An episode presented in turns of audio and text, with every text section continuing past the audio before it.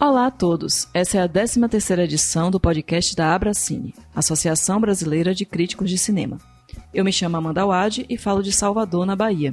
Comigo na apresentação do programa está o Renato Silveira, que fala de Belo Horizonte. Tudo certo aí em Minas, Renato? Como é que tá? Ei, Amanda, tudo bem por aqui, né? Sobrevivendo à pandemia, sobrevivendo a todas essas notícias terríveis que a gente acompanha diariamente, mas a gente não vai falar disso aqui. O tema desse episódio é o 48º Festival de Gramado, que devido justamente a esse período de pandemia, aconteceu de forma inédita este ano, com transmissão pelo Canal Brasil, na TV e na internet. Exatamente, Renato. Né? E esse ano eu tive o prazer de fazer parte do Júri da Crítica, né? junto com os colegas Matheus Panebeck, Carol Zatti, Isabel Wittmann e o Lúcio Vilar, e realmente foi uma experiência curiosa, né? Poder conferir esse festival tão tradicional através da televisão. Não deixa de ser uma coisa curiosa que a gente vai falar também um pouquinho. Lembrando que eu, Amanda, também estou no site Cine Cult. O endereço é o cinepipocacult.com.br. E você, Renato, onde os ouvintes também podem te encontrar? Eu estou no site Cinematório, no endereço cinematório.com.br e também na rádio Inconfidência, aqui em Belo Horizonte.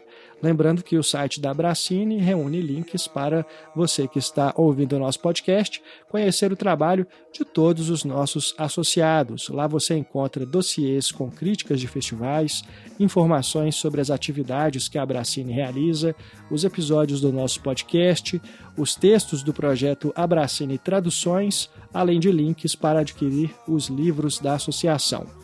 Fica então o convite para fazer uma visita no site abracine.org. Lembrando, Abracine com dois Cs. E agora vamos para o debate deste episódio. Nessa edição do podcast, vamos conversar sobre os filmes exibidos no 48º Festival de Gramado, principalmente os filmes premiados. Como de hábito, começamos apresentando nossos convidados. Hoje, duas convidadas. Primeiro, vamos dar as boas-vindas a Adriana Androvandi, que fala conosco de Porto Alegre. Seja bem-vinda, Adriana. Muito obrigada por ter aceitado nosso convite e estar aqui conosco hoje. Queria que você falasse um pouquinho primeiro sobre a sua trajetória na crítica, se apresentasse um pouco para os nossos ouvintes. Oi, uh, tudo bem? Eu agradeço o convite né, de poder participar. Eu nasci, cresci em Porto Alegre e me formei em publicidade, propaganda e jornalismo. E depois comecei a trabalhar na imprensa escrita de Porto Alegre e aos poucos fui me direcionando para a cultura e depois para o cinema. E eu já trabalho há 20 anos no jornal diário que se chama Correio do Povo.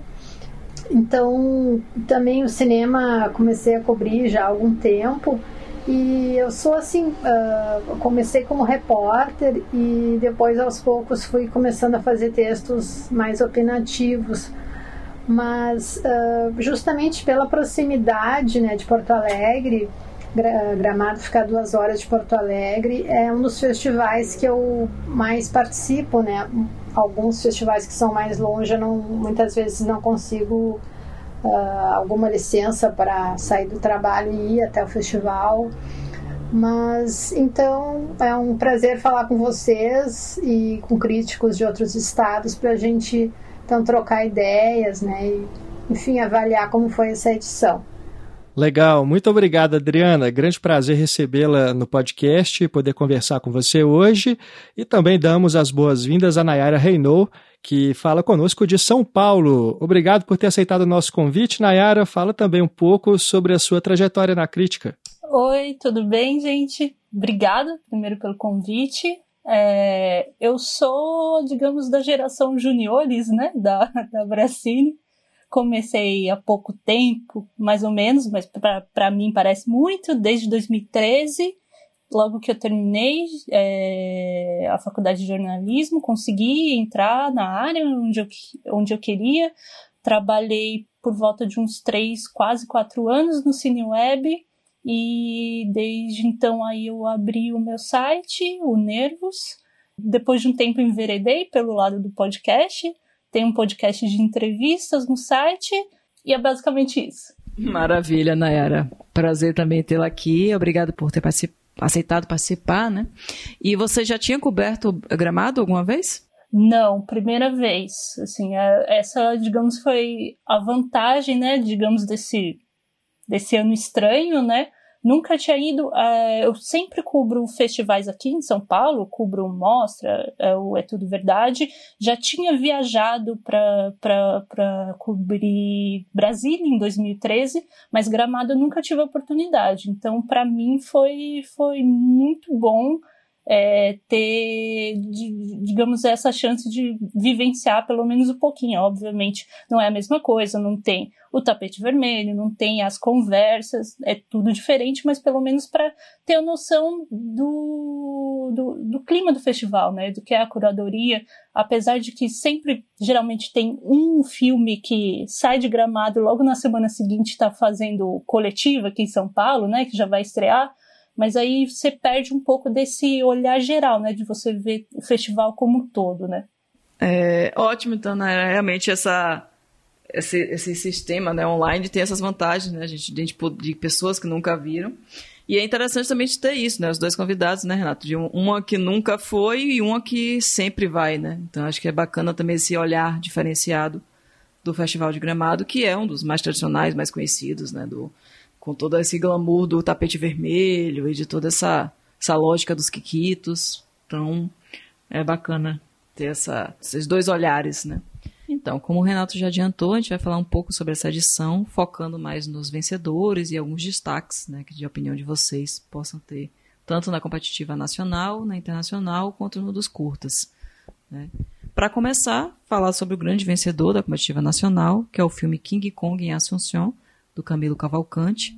O filme ele dividiu algumas opiniões, né, por ser uma coprodução e ter muitas características latinas, né? Apesar do, do diretor e do ator principal serem brasileiros, é um filme que se passa no Paraguai, falado muito mais em espanhol do que em português e que ainda traz uma narração em guarani. É verdade, ele, ele talvez se encaixasse mais até nos estrangeiros, né? Mas né?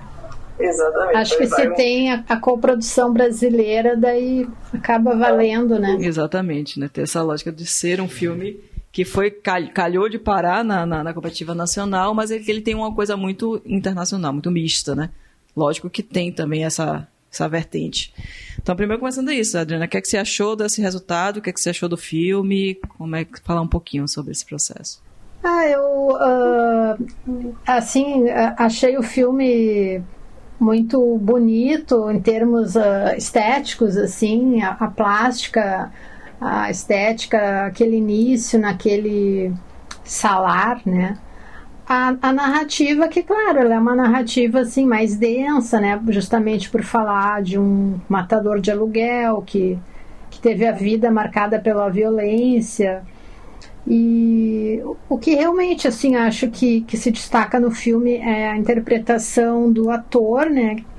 Que, que acabou ganhando como melhor ator, uh, o Andrade Júnior, que realmente até a família dele, na hora que, que deram o prêmio, disseram: ah, foi o filme da vida dele, né? E realmente, assim, é uma, é uma interpretação singular. Agora, eu confesso para vocês, e, e, aí até eu já, já passo a bola para vocês, para ouvir a opinião de vocês, eu realmente eu fiquei surpresa por esse filme ter ganhado tanto o júri pelo júri oficial como pelo popular.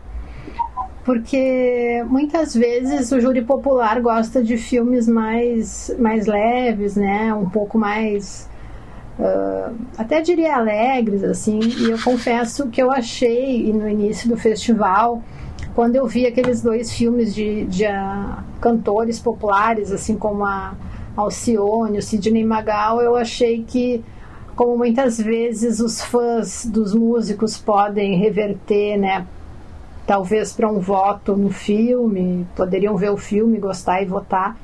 Eu achei que recairia para esse tipo de filme. E, e para minha surpresa, não, o, o, filme da, da Alcione, né, não ganhou nada. E o do Sidney Magal, uh, Me Chama Que Eu Vou, ganhou melhor montagem. E porque esse filme do, do King Kong, ele é um filme assim uh, triste, né? É um, é, é, ele tem aquela carga filosófica, né, da pessoa que está frente a, a uma finitude, né? Tá idoso, começa a olhar para trás e, e ver o que, que ele realizou da vida dele. Então é aquele momento assim de, de avaliação da vida, né? E, mas ele é um filme que tem uma carga dramática intensa, né? Então até queria ver com vocês essa. O que, que vocês acharam do, do filme ter recebido tanto o melhor filme pelo júri oficial como também o popular? Eu diria surpreendente também, assim. Eu, eu tenho minhas particularidades de não gostar muito do filme. É, eu não mergulhei na mesma viagem que o filme pretende. E eu acho que até isso seria uma dificuldade, digamos, para o público geral. E realmente, como você falou, ter ganho o júri popular é algo assim até inesperado, porque seria a narrativa, acho que junto com o Animal Amarelo, talvez os filmes de narrativa mais difícil é, para que exige uma imersão do, do espectador, né? Então são, foi surpreendente mesmo. É, eu acho que essa, essa questão do júri popular que é uma surpresa, mas a gente tem que pensar também de como foi feito esse júri popular na circunstância em que o festival ocorreu, né? Porque o festival, como ele aconteceu no Canal Brasil, né, teve uma, uma, uma gama maior de pessoas espalhadas pelos, pelo país assistindo e uma gama de cinéfilos também assistindo, né? Você tem uma é um festival que, que sempre gerou curiosidade por ser né, no extremo do país, muita gente nunca conseguiu ir, nunca conseguiu ir assistir. E o fato de ir para a televisão, e mesmo, mesmo, mesmo com a TV por assinatura, no canal pago, acho que deu uma, uma, uma, uma abertura para uma gama maior de pessoas. E acho que talvez essa, esse júri popular tem também essa, essa, essa, esse envolvimento também de muita gente, né, de, de, até de críticos, de pesquisadores, de cinéfilos pelo país, que puderam acompanhar e votar pelo aplicativo, né? Sim e talvez até o próprio engajamento de porque diferente geralmente do, do júri popular em qualquer festival que entrega o, o né o, o, folheto que você precisa votar e todo mundo é, para isso é entregue quem votou foram as pessoas que baixaram o aplicativo. Então as pessoas estavam realmente assim imbuídas do fato assim ah, eu quero votar eu quero escolher o melhor. Não assim ah, eu preciso dar uma nota aqui rápido e, e vai sabe? Então talvez isso também tenha sido tenha causado esse diferencial. É, é, e a gente pensar também que o público tradicional que acompanha o festival em Gramado é um público que tem acesso à cidade, né? Que é uma cidade cara, que é uma cidade turística. É, então, o público que acompanhou de casa agora pelo Canal Brasil, concordo muito com o que a Amanda disse, é um público mais formado por pessoas que estão interessadas em acompanhar um festival de cinema, né? Que são cinéfilos, que são pessoas que trabalham com cinema também. Então, é, isso acho que dá um outro uma outra cara para esse público que pode ter participado da votação. Então, é um, é um diferencial, né? não só pelo formato que o festival aconteceu, pela situação que a gente está vivendo, mas acho que a formação desse público também acaba sendo uma característica que é, distingue esta edição de Gramado das anteriores. É, é verdade, realmente uh, acho que mudou o perfil né, do pessoal que vota. É uma boa explicação mesmo. Agora, em relação ao filme em si, eu concordo muito com você, Adriana. Eu acho que o, o ator é, é, quem ganha, né? O Andrade Júnior realmente ele entrega, se entrega de corpo a alma a personagem. Eu acho que vale a, a. Lógico que tem, tem uma construção estética, acho que o Camilo consegue conduzir né, uma, um, essa história desse matador, essa coisa sensível, essa lógica né, desse road movie e dessa reflexão com a morte né, o tempo todo. Mas eu acho que o, grande destaque acaba sendo ele mesmo, sendo essa, esse, esse ser né, que, que vai em algum momento virar esse King Kong de alguma forma na, no, no, na catarse, né, nessa lógica, mas é um filme. Agora, assim, não é o meu preferido realmente do, do festival. Eu, eu fico meio nessa. Eu não fui arrebatada como algumas pessoas, vi algumas pessoas, alguns colegas falando, né, da, do quanto estava incrível, se encantaram. Mas eu acho que é um bom filme, eu acho que é um filme competente dentro da, da lógica dele. Mas eu acho que é o grande destaque para mim é o Andrade Júnior mesmo. É, e eu não sabia que ele havia falecido. Eu soube depois da, da premiação. É uma, uma, atuação realmente impactante. É, gosto mais do filme por causa dele também, estou com vocês. É, algo que me incomoda no filme é aquela narração em off, quase que o tempo todo. Né? Aquilo me deixou um pouco é, incomodado. É, mas acho que tem questões interessantes, ser essa coisa do, do road movie, né? É algo que é, é sempre bacana, te envolve, né? Nessa essa jornada de transformação do, do, personagem que já está nessa fase avançada da vida e com essa questão existencial. É um filme, é um filme bonito, né? Triste, realmente, é, mas também não é meu favorito, não. Mas acho que encerrou bem a competição, pelo menos, que teve é, muitos altos e baixos, né? Sim. Mas a Amanda, já que tu, você deixou a bola picando, qual que foi o teu preferido? Já vou aproveitar e perguntar. Foi o Animal Amarelo. Foi o Animal Amarelo. Eu, inclusive, eu estava no, no júri da crítica e foi o que a gente elegeu, né, como o, o longa brasileiro. E foi, foi a única unanimidade, inclusive, a gente botou isso na, na justificativa. Porque dentro da, do, da gama, eu acho que tem, tem como eu disse, tem, é, a seleção foi bem irregular mesmo. Tem altos e baixos, como o Renato falou. Tem alguns filmes que eu gosto, outros que eu não gosto, e, né, normal dessa lógica. Mas eu acho que o Animal Amarelo ele tem uma pujança nesse sentido de, de instigar, né? Você tem um, é um filme que que tem uma qualidade técnica, estética e tem uma, uma, uma, uma, uma temática também, a forma como ele, a visão que ele dá do Brasil, do Brasil atual e dessa mistura e do que a gente vai, de como ele vai conduzindo, eu gosto bastante. Eu acho que, que é um filme que tem que, que, que experimenta mais e ele é mais feliz nessa experimentação. Eu acho que o Felipe Bragança consegue construir melhor aquilo que né, a, a, né, não vou chamar de tese, né, porque é um filme, né, não tem essa, mas acho que ele consegue construir uma, uma estrutura, né, tanto técnica quanto estética, que, que, e de experimentações, né, de mistura de linguagens, que eu acho que eu gosto bastante. Eu acho que o, o resultado me agradou mais. Então a gente pode puxar ele já, né, o Animal Amarelo, já que ele foi o, o prêmio da crítica. O que é que, você acha, que, é que vocês acharam dele? Eu também acho ele mais mas é, é apesar de não de, de, ainda ter algumas irregularidades, digamos, nessa tese que, que você disse, né, que ele tenta, mas eu acho ele um pouco mais feliz realmente do que em comparação com com King Kong em Assunção, que para mim não eu não consigo dialogar com o que ele quer dizer, ele não, não como eu falei, não embarquei na viagem dele, eu acho que ele se perde um pouco.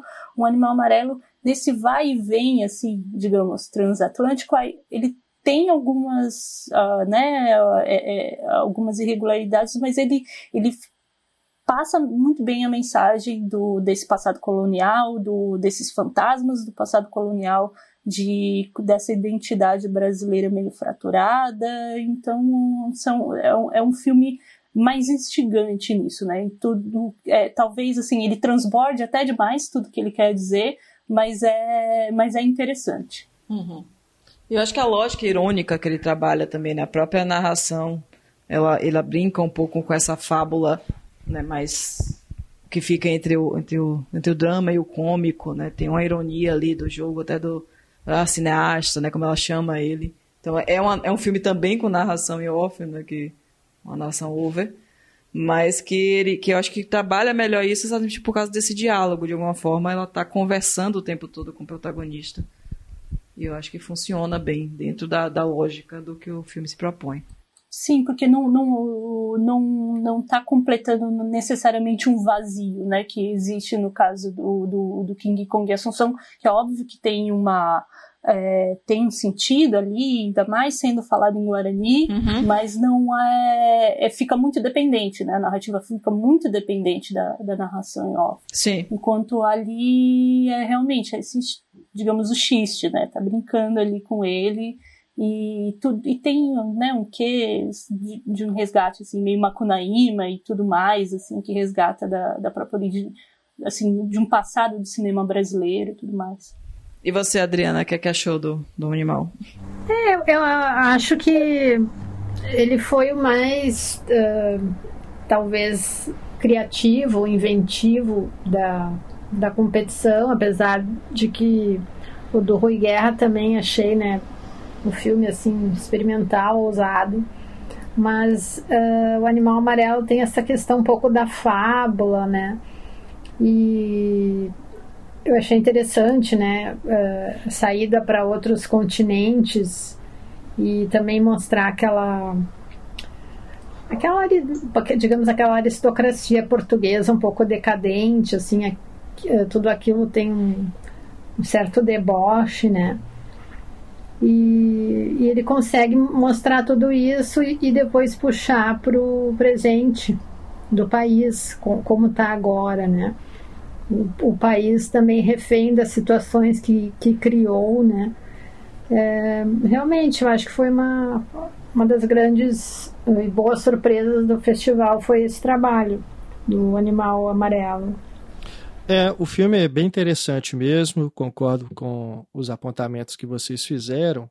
É a única coisa que me deixa é, um pouco assim pé atrás com o filme do Felipe é ele talvez assim no limite dessa proposta de resgatar esse cinema é, que é muito parecido com o do Joaquim Pedro, né? Joaquim Pedro de Andrade, é, como vocês já até mencionaram, é, me parece que em alguns momentos emula demais, sabe? Então eu sinto um pouco de falta assim de algo mais do Felipe, que é um, um diretor que eu curto bastante, que tem no seu cinema esse diálogo, né, com esse cinema feito aqui no Brasil já há algumas décadas, esse resgate, de recuperar né, algo que o cinema brasileiro é, mais comercial deixa totalmente de lado. Né? Um cinema que talvez não seja tão visto hoje em dia por pessoas que não sejam da pesquisa, que não sejam da crítica. Né? Então, acho interessante é, ele trazer isso para esse novo longa, que ganhou o prêmio de melhor roteiro, ganhou também o prêmio de melhor atriz para Isabel Zoar, que é magnífica, né? Acho que tudo que ela faz também meio que vira ouro. É, e aqui ela está muito bem também, apesar de aparecer mais para segunda metade do filme, né? Já quando a história está se passando em Portugal. É, mas tem a narração em off que é feita por ela. É, e o elenco, o elenco como um todo é muito bom, né? Gosto muito também da Catarina, ela também é uma excelente atriz. É, enfim, acho que é um filme realmente singular dentro dessa seleção de Gramado de 2020. Apesar de não ser também o filme que eu gostei mais, está, está entre os melhores para mim. E o seu preferido foi qual, Renato, então, já puxando o assunto? pois é, o meu preferido é, foi Todos os Mortos, que é, levou o prêmio de melhor atriz coadjuvante e ator coadjuvante. Né? A Laíde Costa como atriz e o Tomás Aquino como ator. É um filme que realmente me surpreendeu bastante. Não sei se tanto pela recepção fria que ele veio de Berlim, né? Não teve assim uma repercussão muito grande por lá, então já estava um pouco desconfiado. É, mas mesmo assim, eu sou um, um, grande apreciador dos filmes do Marco Dutra e do Caetano Gotardo e fiquei bem impressionado com esse trabalho que eles fizeram aqui. É também um filme que remonta a um passado, né? Que vai discutir essa questão da escravidão, do racismo estrutural no nosso país. E eu acho que ele faz isso de uma forma bastante interessante da maneira como ele faz o link né, desse passado com o nosso presente. É, e para isso o trabalho do som é fundamental, porque isso vem surgindo pelo som e por alguns fragmentos de imagens até você ter uma noção da proposta que eles estão apresentando. É, aparentemente teve muitos problemas é, na recepção desse filme pelo público, a recepção técnica, né, eu digo, porque parece que houve problemas no som, então você tem praticamente metade do filme perdido se você não tem um, uma apreciação é, adequada do som dele. Né? Aliás, os filmes do Marco Dutra sempre têm uma preocupação muito é, cuidadosa com a, a, construção sonora. E ainda assim o filme levou né, o, o prêmio de melhor é, trilha musical, né, para Salomão Salomão. Então, dividindo o prêmio com King Kong e Lanciucion. É, é uma pena que tenha ocorrido esse problema, mas aqui na minha, na minha casa, pelo menos, eu, eu consegui assistir ao filme. Não sei se foi porque eu não vi pela televisão, eu vi pela transmissão no streaming e talvez isso tenha ajudado, mas eu não tive esse problema com o som. Deu para apreciar bastante esse trabalho. É, então, não sei também até que ponto que isso prejudicou né, na percepção das outras pessoas sobre esse longa-metragem. Sim, mas o pessoal que viu pelo streaming realmente falou que não sentiu problema. Eu que vi pela TV, eu senti, mas eu consegui entender. Mas é, consegui, digamos assim, compreender o trabalho de som que, que, que foi feito. Mas que prejudicou bastante para a compreensão de alguns diálogos, porque subia muito, digamos, acho que quando eles fizeram a remasterização para TV, não não não ficou a mixagem não casou bem. E alguns efeitos né os efeitos por exemplo uh, o helicóptero que passa ficou muito alto e cobria praticamente todo o diálogo. Então tipo aproximei da TV tive que aumentar o som o som, som bem alto. Tanto que quando veio o filme seguinte ó, a televisão estava muito alta. Né deu para perceber né até onde eu tinha aumentado o volume para conseguir ouvir direito os diálogos. Então, realmente deu. prejudicou. É, prejudicou, assim. Para mim, eu ainda consegui compreender, mas que prejudicou, assim, a fruição, prejudicou. Uhum. É, eu, eu assisti que nem Renato no stream e também não, não tive essa dificuldade. Mas eu soube, inclusive, que o júri oficial recebeu um outro link para ver o filme de novo exatamente por causa desse problema, né? Porque no, nas, na, na, na coletiva, inclusive, os realizadores reclamaram muito desse processo. Então teve essa, esse cuidado também. Sim, eu cheguei a perguntar, é, eu cheguei a perguntar para para Bárbara Demirov também da Bracini que ela tinha visto em Berlim. Perguntei, tinha algum problema de som? Deu tudo certo? Não, não, não tinha nada, nenhum problema. Então ela falou, ah, tá tudo bem. Então nem vou considerar isso como algo do filme. Isso. Então isso foi um problema da transmissão, pronto. É. Agora, um outro problema que houve nas primeiras exibições também é que o Canal Brasil estava acelerando os créditos, né? Sim. É, houve reclamação, pelo que acompanhei nas redes sociais, aí acho que a partir de domingo eles pararam com isso, porque, poxa vida, né? Se eles fazem isso normalmente com os filmes da programação, eu, eu já acho que é ruim. Agora, num festival de cinema, né, é mais grave ainda. Exatamente. com todo mundo, a equipe inteira ansiosa para se recebendo, pois né? É. Inclusive o, o Fernando Bragança falou que é pela primeira vez a família toda pôde assistir o filme que ele fez na estreia. Né? Então aí todo mundo esperando e de repente os créditos passam correndo. É, é, é uma falta de respeito, né? Porque é um, é um festival de cinema, né? Então tem uma tem um respeito ainda. Tem que ter um respeito sempre, mas num festival de cinema a gente tem um respeito ainda maior por toda a equipe que está ali junta apresentando aquele filme, né? Não faz muito sentido. Mas, Nayara, o seu preferido qual foi? Você não chegou a dizer? Olha, não tive, assim, na competição nacional de longas, acho que não tive algum favorito, assim, nossa, que eu me empolguei demais, mas observando depois, pelas notas, foi realmente Todos os Mortos, apesar de achar ele ainda algumas coisas que ele não consegue funcionar tão bem, mas eu acho ele muito interessante, assim, por, por, por esse contexto de, de associar presente e passado, é, novamente desses fantasmas, né, coloniais nossos do Brasil. Eu acho, eu acho mais interessante, assim, coisas do subtexto dele, é, questões ali dos rios, os rios de São Paulo que também estão mortos, mas também são fa fantasmas, assim, meio vagando por baixo da cidade e tem também o uso do, é, das músicas do Ernesto Nazaré como são usadas assim a, a, a valsa no momento é, é, é pode ser utilizada porque tem um ar europeu. A polca no início não, não pode, porque tem algo meio jocoso, meio brasileiro, e aí depois a mãe ali vai falar, não, pode tocar, pode tocar essa, e ela fala, ah, a polca veio da Europa. Então tem essa questão assim de, é, de um Brasil que não quer se enxergar como brasileiro, que, que eu acho bem interessante. Então é isso, maravilha. Então, é, só para a gente citar, né, completando essa competitiva nacional, a gente teve o Aos Pedaços, que foi o filme do Rio Guerra, que ganhou a melhor direção.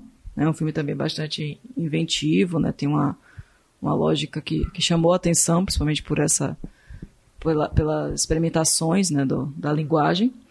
Os dois teve também os dois longas de documentários musicais que a Adriana já citou, o Me Chama Que Eu Vou, que é sobre a, o Sidney Magal, e o Samba é Primo do Jazz, que é sobre Alcione. Né? São dois que, que conversam de alguma forma em linguagem, mas tem uma, algumas diferenças na própria condução né, da, da, da, da história, da, da narrativa. E tem o filme de ficção também, que é Porque Você Não Chora, da Cibele Amaral. Eu só gostaria de comentar uma questão sobre Aos Pedaços, uh, que além da fotografia belíssima né, do Pablo Baião, que, que ganhou o prêmio de fotografia, eu, eu acho assim que, que o texto do, do Rui Guerra é um presente para qualquer ator, né? Uh, eu achei, uh, enfim, muito bem interpretado e até achei a atuação do Tomás Aquino muito boa, que ele ganhou como ator coadjuvante, né, por Todos os Mortos, uh, porque também ele tem uma atuação mais contida e também às vezes não é fácil fazer esse, esse personagem né, mais contido, mas uh, eu pessoalmente achei que que o melhor ator iria para o Júlio Adrião, que faz o duplo do Emílio de Mello, né, que seria o, o protagonista do filme do, do Rui Guerra aos Pedaços. Então, só registrar assim, que eu achei o trabalho de, de atuação no filme do Rui Guerra muito bom. Uh, e acho que se, se tivesse uh, algum prêmio de atuação uh, tivesse sido para esse filme, acho que não estaria em, em más mãos, digamos assim, né? Só para deixar esse registro. Bom, eu gostei muito, falando aí dos documentários musicais, do filme do Sidney Magal.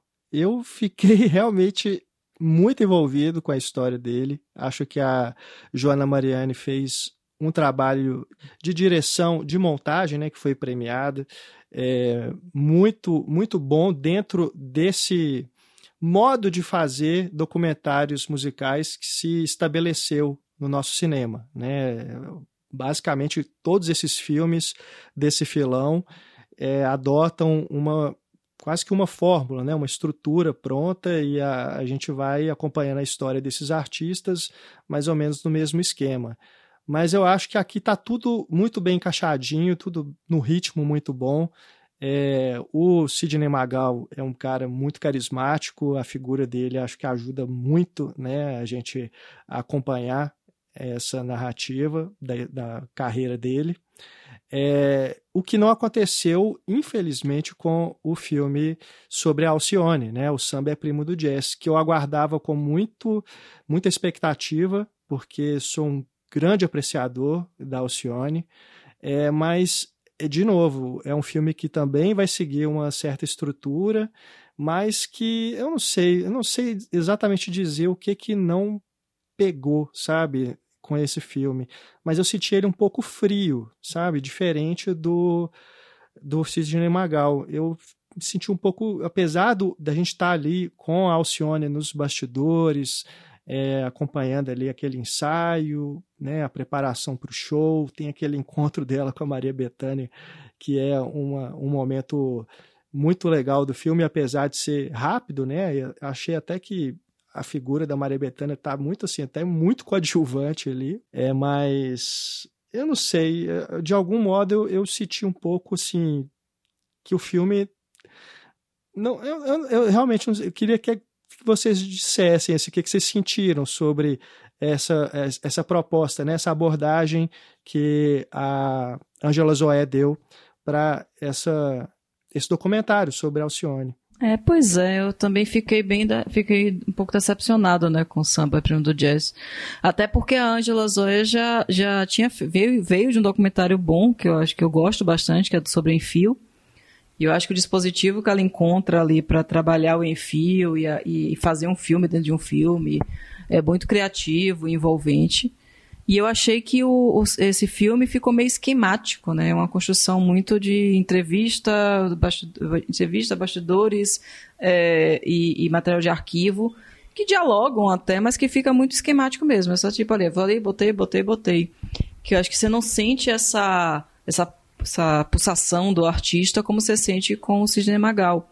Que eu acho que no Sidney Magal, apesar de também ter uma coisa esquema de entrevista, acompanhamento e, e, e material de arquivo, você tem uma lógica ali, né, até, da, até dessa diferenciação do Sidney Magal para o Sidney Magalhães, né, o, o, o artista versus o, o, a pessoa né, por trás daqui, daquela persona.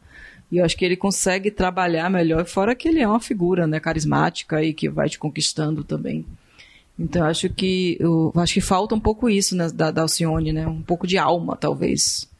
Não sei. O, eu acho, achei o filme, me chama que eu vou muito divertido, assim, concordo também com o Renato e a Amanda, eu, eu me diverti também, ele, ele tem cenas que ele ri de si mesmo, assim, quando vai ao passado e mostra, por exemplo, o Renato Aragão fazendo uma imitação dele.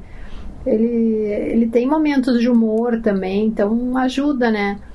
E o Dalcione, talvez ele ficou tão reverencial que não conseguiu se aprofundar muito, né? Talvez seja uma posição assim da diretora de, né, talvez não querer tocar em certos assuntos Talvez seja isso, mas realmente eu achei que o do Sidney Magal foi bem mais vibrante.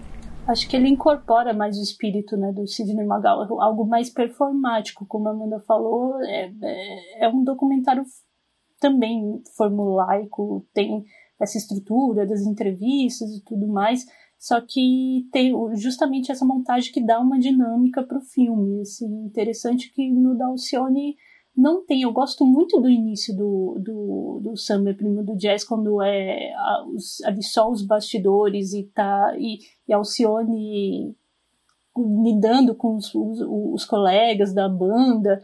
Havia algo muito interessante ali, mas aí depois caminhou pro, pro documentário bem informal mesmo, as entrevistas, as imagens de arquivo, e ali meio que, que algo se perdeu. E olha que ela teve um acesso à intimidade ali da Alcione muito interessante, mas ela não conseguiu transformar isso em algo cinematográfico. O que, que a Alcione significa? Vou transformar isso como no meu filme? E aí acho que essa, essa tradução é que não aconteceu. Talvez por isso que o Renato falou que sente essa frieza, né? E algo que não, não dá para dizer que, que tem, né? Alcione, o trabalho, as músicas da Alcione não é nada frio.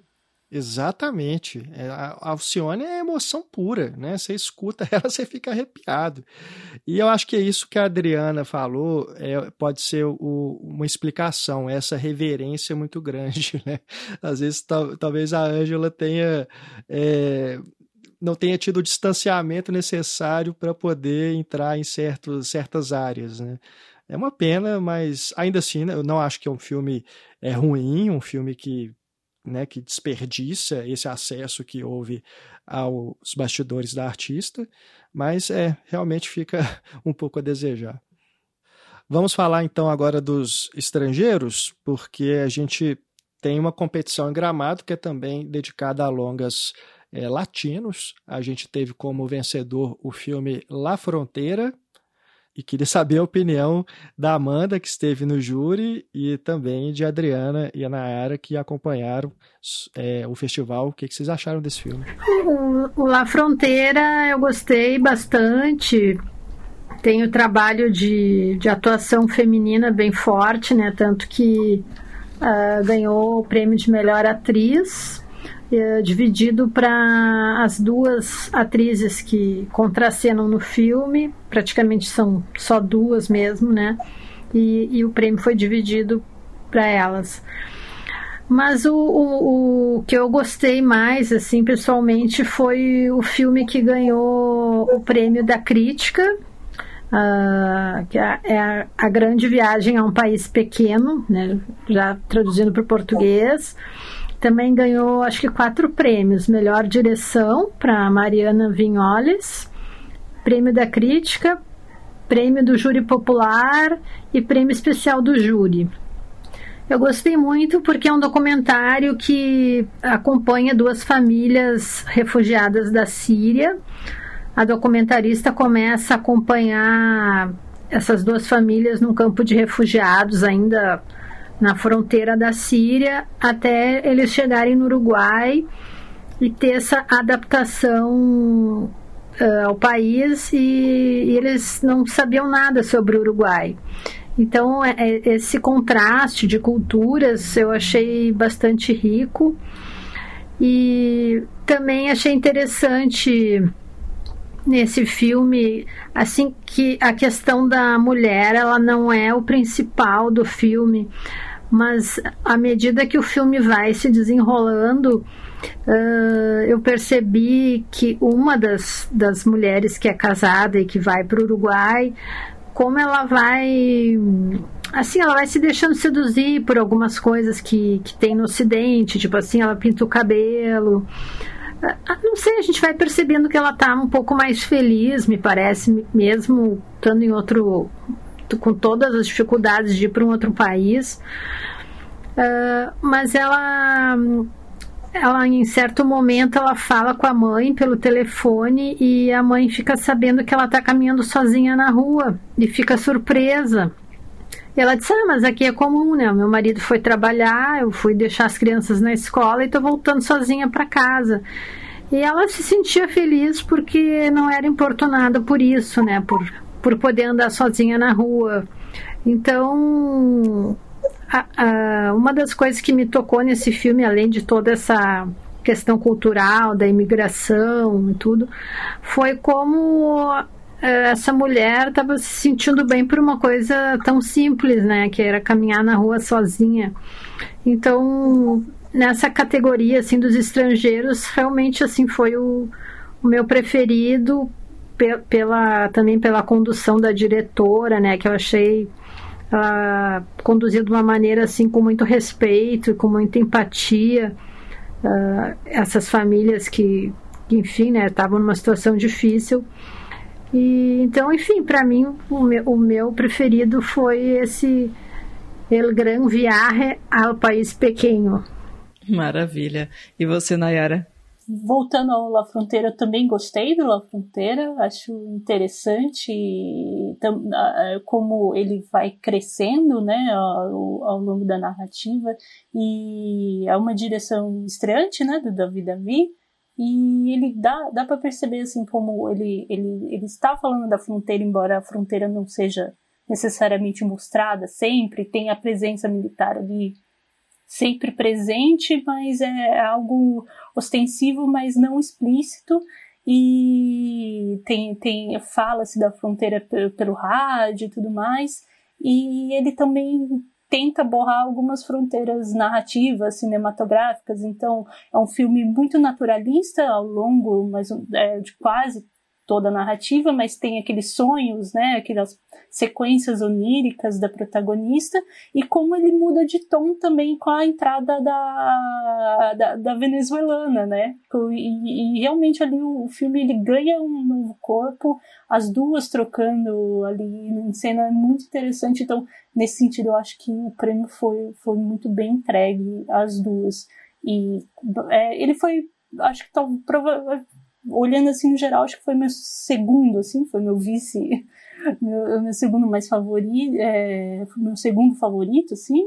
E o que eu gostei mais foi o, o Los, é, Los Fuertes, o chileno, que eu acho bem interessante como, como é, é dado ali o romance, como o, o diretor, é, o Marcos Zuniga, ele, ele foge de alguns estereótipos, né, que geralmente acontece com romances homossexuais, assim, especialmente quando é, é o, a, a, digamos, a pessoa da cidade vindo para uma cidade pequena e, e, e aí no, no, filme dele quem toma atitude é justamente o, o cara da cidade pequena. Então já, já é, um, é essas nuances que vão mudando assim esses estereótipos e é muito interessante que é, tem também a homofobia, mas ela não é o, o foco principal da, do, do filme ali ele está querendo dizer que,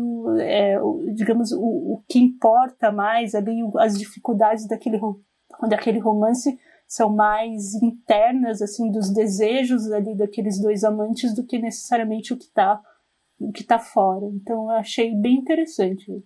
Beleza. É, eu acho que a, em geral, né, a competitiva internacional, ela foi inclusive mais é, estável, não, como eu vou dizer? Regular, talvez, assim, mais consistente, consistente. É, mais consistente. É, acho que teve um, tirando o filme argentino, que realmente é um filme que eu não, não, não gosto, não, eu acho que tem vários problemas ali nele. Bem problemático. Né? Ah, concordo, o argentino achei terrível. né? Então, tirando ele, eu acho que todos os filmes eu tenho, tem, né, são bons filmes, é uma boa seleção. Eu gosto no geral de todos, mas os três que eu mais gosto são esses três mesmo. É o, o, o La Fronteira, o Viagem ao País Pequeno, o Grande Viagem ao País Pequeno e o, o, o Los Fortes. Eu acho que, que, que vocês já falaram um pouco né, de cada uma das, dessas das características deles. Eu acho que o, o La Fronteira ele acertou muito na, nessa, nessa dinâmica. Eu acho que não podia ser outra coisa do que dividir realmente melhor atriz, as duas. Porque acho que tem um peso nessa dessa construção, dessa, desse, desse lugar que é não lugar, né, das duas ali naquela fronteira e de como, dessa sensação de espera, eu acho que a tra a, trabalha bem, né, tanto o, o roteiro quanto a, a, essa dinâmica da, dessa, desse não pertencimento. Eu gosto da. Do, e, e, ainda tem o final, naquele, que ele chama final surpreendente, né? Que o pessoal gosta de, de brincar, mas é um filme que tem né, um impacto, né? Você chega a tomar um susto naquele, no fim. Então é um filme bastante que eu, que eu gosto, acho, acho bem. Tá, tá justo, né? De alguma maneira os Los Fortes é um filme extremamente sensível, né? O filme chileno. Eu gosto da, da, também dessa forma como ele trabalha o romance dos dois naquela cidadezinha litorânea, que é também uma sensação de espera, né? De busca, né? Com o, o protagonista que está se preparando para viajar para o Canadá, mas conhece esse, esse outro rapaz e vai ter e, e esse tempo, né? Esse tempo de que não é que não é não tem tanta urgência, né? As coisas vão acontecendo de uma maneira natural, há uma, uma uma dinâmica ali no, né, meio que velada do preconceito tal, né, mas não é o foco, né? O foco é, é jogar esse dia a dia deles, esse encontro, desencontro, essa expectativa e essa, essa distância. E eu acho que é um filme que também tem uma fotografia muito bonita, também, que trabalha bem essa, essa lógica dessa cidade desse, e desses dois, desses encontros, olhares, né? Eu acho que tem um, um trabalho muito bom também de direção e de direção de fotografia. Mas eu realmente também votei, né, dentro da, né, já dando o meu voto do, do prêmio da crítica é, para o uruguaio, porque eu acho que a Mariana Vinhos ela é bastante feliz na, na, na, condução da obra, né? Não à toa que ela ganhou melhor direção, melhor e prêmio especial, né, do júri, além do prêmio da crítica. Porque além disso tudo que a Adriana falou, dessa dinâmica, dessa família e desse olhar né, que, que vai e vem, eu acho que ela consegue dosar bem essa ela sendo do Uruguai, mas olhando, dando esse olhar para os sírios que chegam, essa família síria que chega, principalmente, que é o que ela, que ela foca mais, né, que ela vai acompanhar. E, e ela não tem medo né, de, de, de, de, desse olhar crítico contra o próprio país, né? Porque você tem essa lógica do da, da, dessa imigração, dessa, desse chamado né, que o, o, o Mujica dá para receber os refugiados, mas ao mesmo tempo ela também expõe os problemas que eles encontram no país e essa, e essa lógica de, de promessa e de realidade, né? E tem um choque também de, de realidade dos dois, e acho que isso ela não se furtar isso e conduzir isso uma, mostrando os prós e os contras, né? O, o bom e o positivo o negativo e, e como isso vai, que ela vai acompanhando, eu acho isso bem, bem corajoso, né, interessante nessa construção. E fora isso, é esse olhar observativo também, né? Acho que o documentário ele não, ele traz mais essa dinâmica observativa de acompanhar essa família do passo a passo e de trabalhar bem essa esse tempo, né, documental sem essa pressa também, sem essa e para a gente possa, possa ir entrando aos poucos também e, e embarcar junto com eles, né? Então acho que até o título, né, Grande Viagem para o País Pequeno, traz também essa nossa viagem. A gente viaja junto com aquela família, a gente vai junto acompanhando aquele processo. E eu acho que é um, é um filme que tem que ele é bastante feliz nesse sentido. Eu gosto bastante da dos três, né? Os três, os três para mim são eu, é, foram três filmes que, que me conquistaram, né, de alguma forma. E o matar o, o paraguaio, né, matar um morto e o O Dia de Inverno do México. São filmes, são filmes também que interessantes. E acho que todos eles, de alguma maneira, eles conversam nesse sentido desse, dessa observação, né? São filmes que trabalham esse olhar, apesar de serem ficções, né? Trabalham esse olhar também documental, esse, essa coisa mais da rotina, do dia a dia, da não, da pressa, do, do, do porvir, dessa sensação de não pertencimento né, do local. Você, você tem sempre uma sensação de essas personagens que estão ali, de alguma forma, é, aguardando algo, né? Então acho que tem assim, essa, essa busca da espera. Então, acho que nós, é, acaba dialogando, a seleção como um todo, ela dialoga de alguma maneira. Bom, como eu não pude acompanhar toda a competição internacional, já anotei aqui todos os filmes que vocês gostaram muito, indicaram, e eu vou procurar assim que for possível assistir a eles. É, agora a gente tem que falar dos curtas brasileiros, que também foram premiados. Teve essa competição é, exibida antes dos longas brasileiros, né, abrindo aí todas as sessões do Festival de Gramado. E a gente poderia começar falando do grande vencedor, que foi O Barco e o Rio, que levou vários prêmios, né? não só melhor filme, como também melhor direção para o Bernardo Ale Abinader. Também levou melhor fotografia, melhor direção de arte e levou também o prêmio do Júri Popular de melhor curta brasileiro. Um filme da Amazônia, né? Inclusive é bom reforçar. Isso. Nessa lógica também da pensar um pouco esse esse Brasil nessa diversidade. Os curtas tiveram uma diversidade boa de, de representação. E vamos começar pensando um pouco. É, é, um, é o grande vencedor, né? Como você disse. É, Nayara, conversando com você dessa vez, eu sempre começo com a Adriana. O que é que você achou do.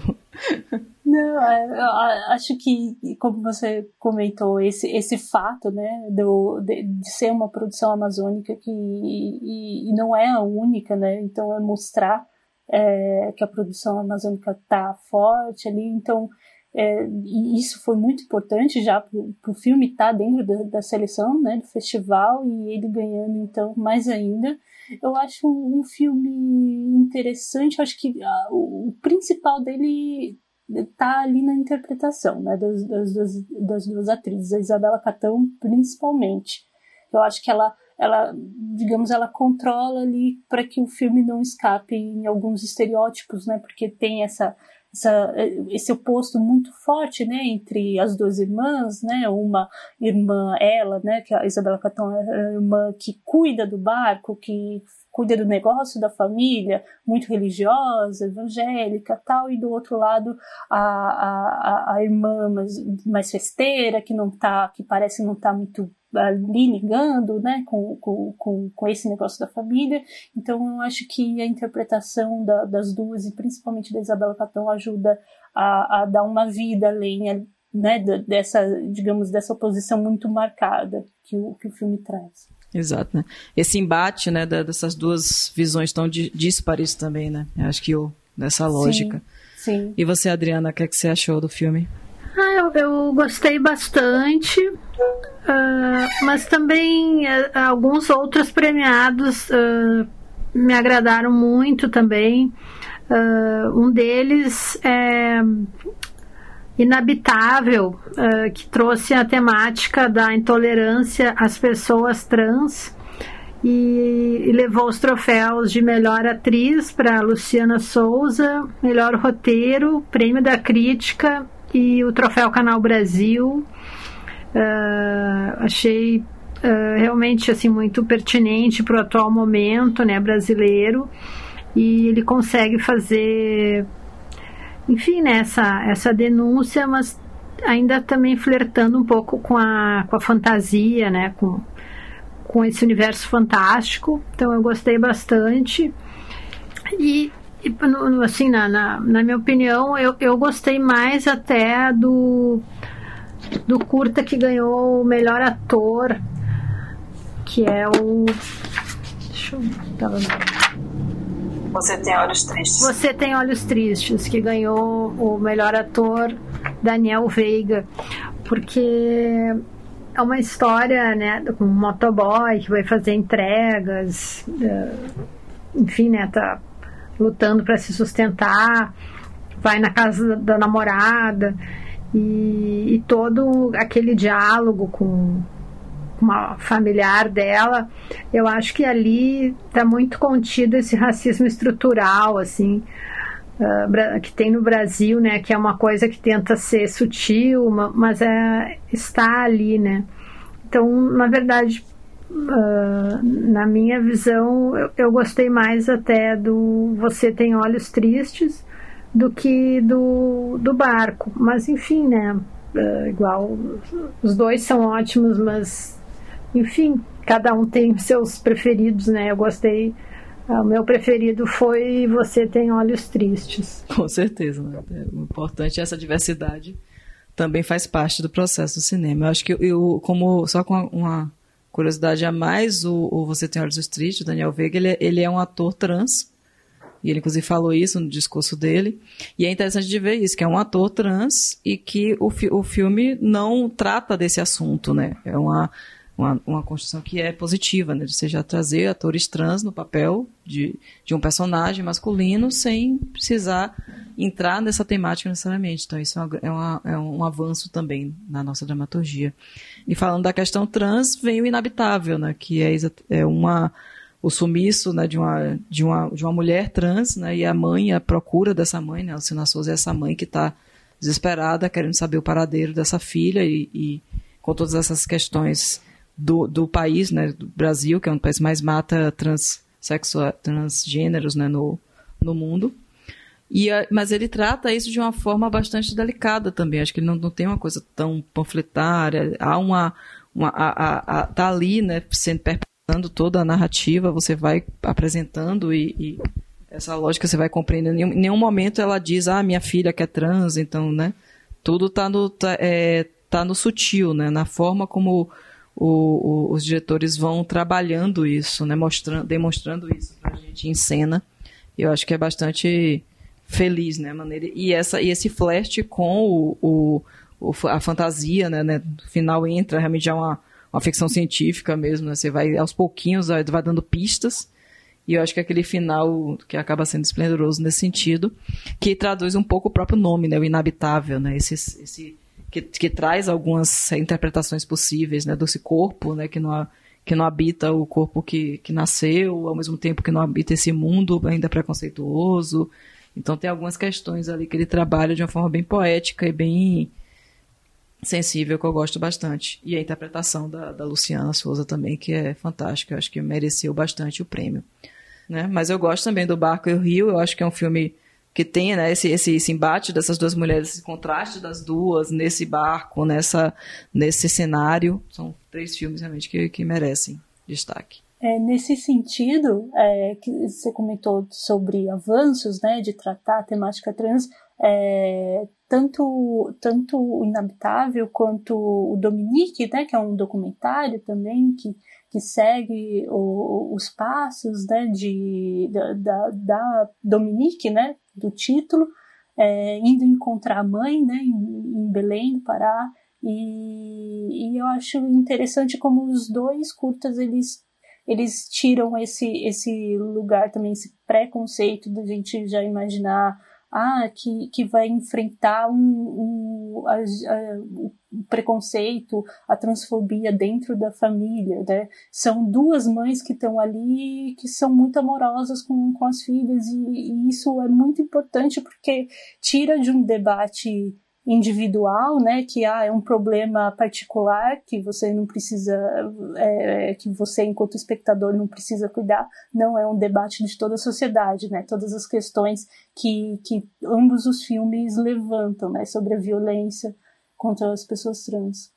É, o meu curta favorito também foi o Inabitável, também achei muito interessante a forma como lida com essa questão é aquilo, né? O Brasil tá tão. As coisas que acontecem nesse país são tão absurdas que a realidade não dá conta dela, né? A gente tem que ir para fantasia para poder é, tentar arrumar uma solução para as coisas.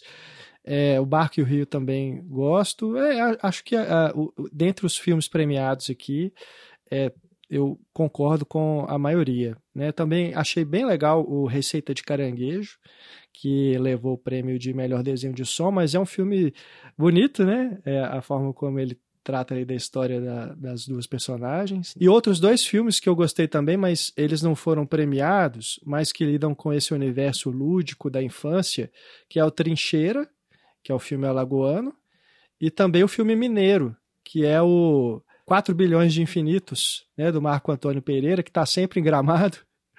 E acho, eu achei bem bonitinho né, a forma como ele lida com esse universo da infância ali nessas situações que essas crianças, que são as protagonistas, estão inseridas. Sim. Eu gosto do 4 milhões também e gosto do Atordoado, né, que foi outro que foi premiado também, que é o melhor trilha, e eu, é, principalmente por, pela forma como ele trabalha a narração em complemento da, da imagem, né? Porque não é uma coisa tipo foto-legenda. Eu acho que ele consegue trazer um significado a mais. Então é um filme que, que e nesse momento que a gente está precisando também refletir sobre. Mas Renato, tu comentaste do esse diretor mineiro que ele está sempre em Gramado. Realmente, eu, como eu acompanho bastante Gramado, e eu percebo que ele, ele tem criado um estilo próprio e, e que sempre conversa com esse universo fantástico, né? Acho que é uma característica desse cineasta. Sim, sim. Ele também está em Gramado e em Tiradentes. eu, como eu, aqui em Minas eu sempre vou à mostra de Tiradentes, eu também acompanho o trabalho dele e esses filmes, ele mesmo diz, né, que fazem parte de uma. É, eu, eu não sei se ele usa o termo pentalogia, mas seria uma, uma, uma, uma, série de cinco curtas né, que tem esse diálogo entre si. É bem legal mesmo, gosto muito do trabalho dele e acho que agora faltam dois, se eu não me engano. Esse acho que foi o terceiro, então faltam dois ainda né, dessa série que ele planejou. Eu, eu acho que ele falou que foi o quarto, se não me engano, na apresentação. É o quarto? Mas eu, eu ah. não sei, eu, eu, eu só vi o terceiro e esse. Mas eu acho ele muito interessante mesmo, assim, aqueles, aqueles diretores que a gente tem que olhar para ver, assim, tem curiosidade para ver o que, o que faria no longa, né? Como como ele experimentaria isso no longa. Bom, então só para citar aqui, né, que infelizmente a gente não teve tempo de acompanhar o Galchão, né, o, tem também ainda o Kikito de melhor longa-metragem de filme gaúcho, que foi para o Portunhol, da Thaís Fernandes. É, então a gente deixa aqui só esse registro para buscar depois. E mais algum destaque que vocês queiram dar dentro de tudo que a gente falou? O que é que, que, é que vocês acham que fica desse festival de Gramado? Acho que você podia fazer um balanço des, dessa, dessa edição do diante da situação, né, da pandemia, diante da situação da troca da curadoria, né, por causa da, do falecimento de dois dos curadores. Né, então é, é uma edição bastante atípica, né, digamos assim, do que a gente já conhece como Gramado. Então que você fizesse só um balanço da que você se imagina o que é que fica dessa 48ª edição. Né, começando com a Adriana, que já tem uma, uma experiência maior no próprio festival, se pudesse falar um pouquinho sobre isso. É, eu acho que, que o, o Festival de Gramado ele fez, digamos, o que foi possível né, nesse ano atípico por causa da pandemia. O, o fato de ter exibido no Canal Brasil e em algumas plataformas, por um lado, democratizou, mas uh, fica esse questionamento, né, como é que como é que vai ser no futuro? Isso é uma coisa a gente pensar. Agora, eu que, que participo frequentemente, quem uh, costumava ir presencialmente uh, muitas vezes reclamava dos atrasos no início das sessões. E muitas vezes esses atrasos eram porque os artistas que participavam dos, dos filmes tinham que passar pelo tapete vermelho e é onde também fica o público na frente do cinema e então eles acabam abanando, tirando fotos, aquela coisa assim que faz parte também de Gramado, mas muitas vezes isso acabava atrasando a sessão e eu até estranhei que, que pelo Canal Brasil era assim super pontual, né? Eles só davam uma uma introdução e já começava o filme. Um dia até eu achei que ia demorar mais, que ia ter mais conversa, mas quando eu vi já estava começando o filme. Então, talvez se quando voltar a ser presencial, se pudesse talvez manter essa pontualidade, né? porque os jornalistas me lembram assim de anos anteriores que era uma reclamação um pouco constante essa o atraso no início das sessões. A gente espera que, enfim, né, seja uma questão de ajuste, mas enfim, acho que é uma coisa a ser administrada. Com certeza, é importante, né? Porque eu tenho cansaço também, né? Você assistiu, você atrasa a sessão e começa a acabar muito tarde, tem toda essa, essa lógica. É verdade. É, eu, eu tive a chance de ir a Gramado em 2016, também quando eu fiz parte do júri da crítica, e tinha eh, uma coisa que eu senti né, de diferença né, para essa edição agora com relação à exibição dos filmes é justamente isso que a Adriana pontuou sobre o intervalo, porque na versão presencial você não tem um filme sendo exibido logo atrás do outro, né, na questão dos longas. Os curtas, sim, as sessões eram da mesma forma como foi exibido na TV dois curtas brasileiros mais o longa. É, agora, o longa, entre o longa estrangeiro e o longa brasileiro, você tinha uma diferença que dava para você levantar, dar uma saída, né, e, e voltar para ver o filme. E aqui realmente o intervalo foi muito curto, dá um cansaço mesmo, é, e sem falar nisso, né, gente, de que a gente tem vivenciado aí nas coberturas de festivais online é uma estafa, né? De você estar o tempo todo é, no mesmo ambiente, você não ter como muito como circular, você ter tanta coisa para fazer. É, é, a gente ainda está se adaptando, né? Mas a gente percebe que nós que trabalhamos cobrindo os festivais, a gente sente um cansaço extra, eu acredito, por causa é, de não ter esses intervalos entre uma coisa e outra. Você não tem um respiro, parece, né? Fica tudo muito. Além de tudo que a gente já está vivendo, das notícias que vêm chegando, a gente acompanhando, preocupado com essa de pandemia, preocupado com tudo que está acontecendo no entorno, acho que a, a, forma como a gente tem acesso aos festivais, ela facilita por um lado, mas pro, pelo outro, para a gente que trabalha, é uma correria maior ainda. Acredito que a Nayara que está aí, né, saiu de gramado e foi direto para É Tudo Verdade. a coisa é sentiu bem isso na pele, né, Nayara? Nossa, gente do céu, tava, tava até tranquila até uma certa parte, agora começou a maratona, não tem mais jeito. Aí eu tava feliz, ai, comecei a engrenar, né? Voltei a fazer texto, assim, né? Um monte de texto sobre quatro filmes no dia, né? No, em gramado. Mas aí depois já começa a estafa, assim, já começa a atropelar a coisa, um fica, um fica atrasado. Eu engrenei o É Tudo Verdade, né? Porque começou justamente no final de gramado. Aí digamos que é, tem dois dias aqui de intervalo, já vou começar a cobrir o olhar de cinema e daqui a pouco já tem a mostra. Então aí vai ser isso. Esse segundo semestre tá bem, tá bem estafante, assim, para cobrir festivais, tá? Mas eu também vejo que, que, que nessa questão de democratização é algo que, se quando for voltar a ser presencial, é algo que os festivais eles vão ter que olhar para isso, porque é, o, o Amir mesmo falou no, na, na, premiação do É Tudo Verdade quanto que cresceu né, o, o público, foi um público é, bem, bem relevante, né? Cresceu o, o, número de espectadores, as sessões quase todas lotadas, né? Digamos, né? Atingiram o, ali perto do limite, né? Que eles estipularam para cada filme. Então, eu acho que é algo que, que, que algum modo, alguma, digamos, nem que seja uma mostra paralela, acho que os festivais eles vão ter que se atentar a isso, sabe? Que é você dialogar com todo o Brasil, não ficar só restrito a quem está ali na cidade, no caso, que é óbvio que aquilo é importante. Eu imagino Gramado como deve ter sido é, muito triste para eles, porque movimenta a cidade uma semana, mais de uma semana.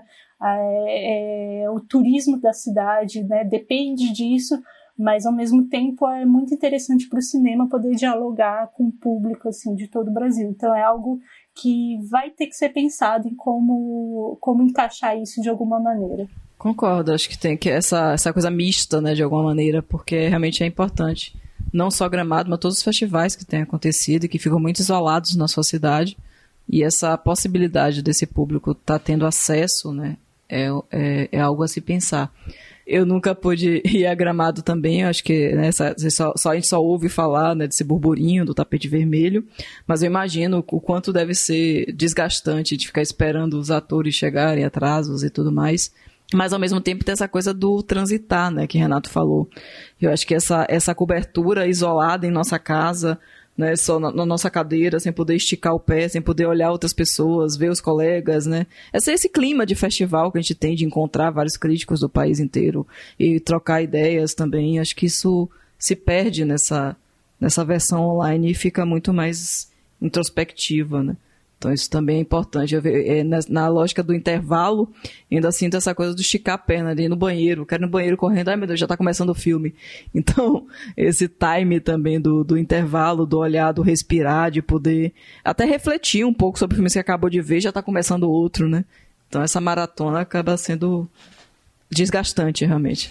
Eu senti muita falta disso, assim, de no final da sessão comentar com os colegas porque a gente se enriquece né, com essa troca. Então, acho até que é muito bom esses podcasts também da Bracine, que de alguma forma a gente mantém, né, essa troca de ouvir os colegas, porque a gente sempre é, é bom ouvir, né, a opinião do outro. Então, foi uma coisa que eu também senti falta. É, concordo com vocês. É, isso no, no júri da crítica a gente fez, é, a gente tinha um, um, um, grupo no WhatsApp, né, o grupo do WhatsApp só da, do grupo da crítica, e a gente acabava dando um comentáriozinho ou outro pós-sessão. Mas mesmo assim não é a mesma coisa de estar ao vivo, de estar junto, de poder comentar. Então acho que essa, essa troca é importante também. Bacana, gente. Nossa, adorei ouvir vocês três aqui no nosso podcast. Muito obrigado, Adriana. Muito obrigado, a Nayara, nossas convidadas para esta edição. E fica aqui a recomendação para vocês acompanharem também no nosso site as edições anteriores do nosso podcast, caso você ainda não tenha ouvido, esteja chegando agora aqui, esteja conhecendo o nosso programa agora. Lá tem links para todas as nossas edições e você também que quiser acompanhar no seu aplicativo de podcast favorito, é só assinar o nosso feed e aí você recebe onde você preferir. Então é isso, mais uma vez agradecemos a, as convidadas, né, a Adriana Androvandi e a Nayara Renault. Foi ótimo, um bate-papo. Se quiser só um encerramento, vocês se despedirem também e falar qualquer, qualquer mensagem final que vocês queiram. Eu agradeço ao Renato, a Amanda e a Nayara esse momento da gente poder conversar sobre cinema. É sempre um prazer. Muito obrigada. Ah, eu também agradeço o convite, né, por poder participar do, do podcast e, e, e, como vocês falaram, essa troca, né, poder a gente observar ou ver o que o outro tá, pensou sobre, sobre o festival, sobre os filmes. Então, foi, foi muito bom para mim. Espero que eu possa ter contribuído com alguma coisa e agradeço bastante o convite. Maravilha. Então é isso, gente. Obrigada. Até a próxima.